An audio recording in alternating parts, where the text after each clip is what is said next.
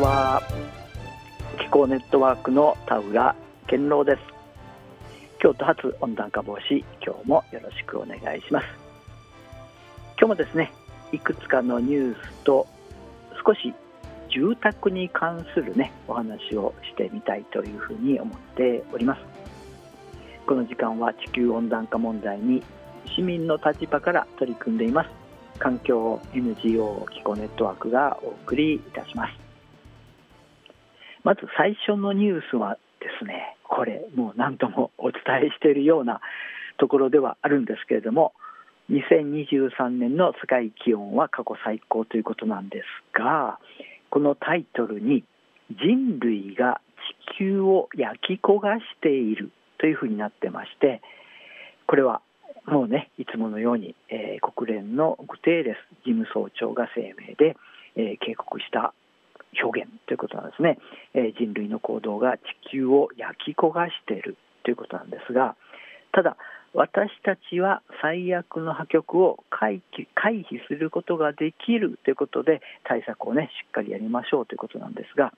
えー、WNO 世界気象機関がね発表したということなんですが、えー、産業革命前からね2023年は1.45度、え、上昇して、え、ここ最近10年間の平均気温では、えー、1.2度上回っているということなんですね。海面水温は例外的に高かったということもありますし、え、まあ、エルニーニョ現象の影響ということもあったんですけれどもこれは翌年以降も続くということで2024年はさらに暑くなる可能性があるということをね、えー、発表しているということはね本当にね今年も、えー、大変かなというふうに思います。でこの気候変動、えーね、温暖化が進んでいる中で気候変動の災害日本は影響度3倍欧米企業よりも高いリスクがあるというふうにねこんな記事もありまして気候変動に伴う自然災害や異常気象の悪影響は他の先進国の3倍になる、ねえ台風や洪水による設備の損害猛暑による生産性低下などこのね、えー、影響を分析したところ、えー、日本企業は、まあ、3倍ね、えー、影響があるということなんですね。で企業価値を2割下げる可能性もあって気候変動対策の遅れが日本株のリスクということになるということなんですね。これはあのアメリカのね、えー、ESG の、えーまあ、機関、えー、がねこう分析をしたということなんですけれども、えー、この分析でですねもう少し、え、詳しく紹介しますと、えー、1.5度目標の場合、えー、日本企業はマイナス7%ということなんですが、えー、他の国はですね、えー、1.5度だとそこまでいかなくて2%それから2度ではマイナス9%なんですけれども他の国ではマイナス3%で3.5度、え3度から5度ということであればですね日本はマイナス14から20%ということですが、えー、他の先進国では、えー、5から8%ということで、えーね、日本が約3倍こう、ね、影響を受けてしまうということなのでこちら、まあ、あまり、ね、日本では、えー、認識されていませんけども気候変動温暖化問題の、えーね、影響をより受けてしまうということかと思います。でこれはですねやはり高温多湿であったり台風なんかもね多いということが関連したり、えー、沿岸部にね事業関連の設備を持つ企業が多いこれはもうねまさにその通りですよねこの辺りもこうね影響を受けやすいということなんですけども、えー、アメリカでもですね、えー、2023年は最もね、えー、高かった気温が高かったということもあって約1480億円を超える、えー、気候関連災害があって過去最高だったということなんですね。で、えー、世界経済フォーラムが世界の政界政財界学術会などの専門家を対象に、えー、今後 20, 10年間の重大重大リスクを聞いたところいずれも異常気象がトップだった日本企業にとってもね、え、中長期にわたってリスク要因になるということなんですね。まあ、この辺りね、えー、私たち人類が地球を焼き焦がしているそして、えー、日本への影響はね他の先進国よりも、えー、3倍にもなるということも踏まえてですねちゃんと対策をしていかなければいけないということなんですが住宅に関する、ね、ニュースの方に移っていきたいと思いますけれどもゼロゼロエネ住宅、えー、普及率が高いのは豪雪地域ということなんですがやはり脱炭素社会に向けて環境対応ね、えー、住んでいる地域はどこか、えー、省エネ住宅ネットゼロエネルギーハウス、ね、これあのご紹介したことあると思いますけどもこの普及率を都道府県別に見ると福井県や新潟県などが上位を占めるということなんですね。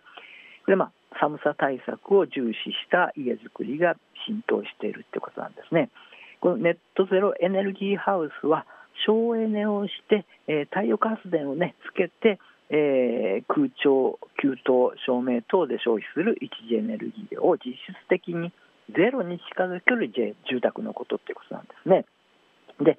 えー、これ、いろいろレベルがありまして、えー、100%以上、ね、削減すれば、えー、絶地、ねえー、ということなんですけども、ゼロエネルギーハウス、75%以上だと、ニアリーゼッチという、まあ、英語でね、えー、絶地に近いということなんですけども、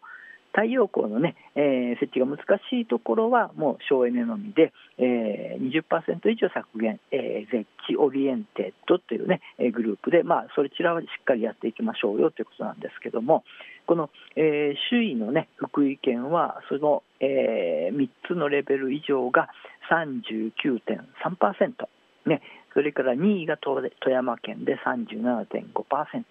えー、3位は新潟県で37%ということなんですね。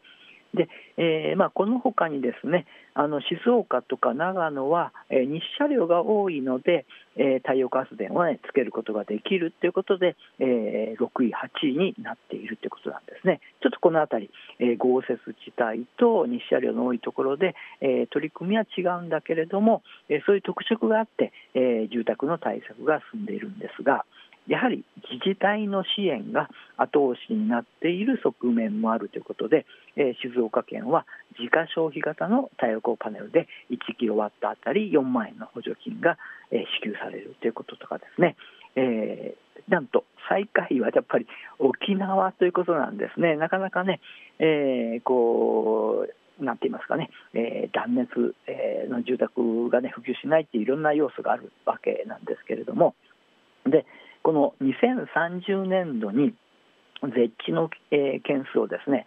313万個にする目標を政府は掲げているんですけれども2019年度時点は21万個ね、もう非常に、えー、まだまだというところなんですね。えー、でそして一つ特色がですね、えー、新築で2022年度この絶地化率は、えー、ハウスメーカーね、えー、大手のハウスメーカーだともう7割ほど、えー、一般工務店は9.8%で10%にも満たないので、このあたりね、ちゃんとね、やっぱりこのそちらの方でも、えー、進んでいくようなね、えー、仕組み作りであったりね、えー、いろんなこう政策を入れていく必要があるんじゃないかなというふうには思います。で、えー、当然ね、この絶地を増やしていかなければいけないんですけれども、それで十分かというと、そうではないということもあるんですが、今日ご紹介したい書籍は、えー、断熱が日本を救う健康経済省エネの切り札ということで、集英写真書から、え出されていまして、え、高橋正樹さんという方がね書かれた、えー、まあ、230ページほどのね新書なので比較的読みやすいのかなと思うんですね。日本の家はなぜこんなに寒い？まずはまずから、ま、窓から手をつけましょうというようなね、えー、帯に書かれています。少しだけね、えー、目次を紹介しますと第1章は我慢の省エネが寿命を縮めこれは人の寿命ですねお金を減らすということなんですねそれから第2章はエコハウスってどんな家秘密と誤解を大解剖。第3章はエコハウスの選び方と断熱リノベーションということなんですね。で、えー、それから第4章では、えー、断熱で社会課題を解決。それから第5章断熱は持続可能なまちづくりの鍵っていうことなんですね。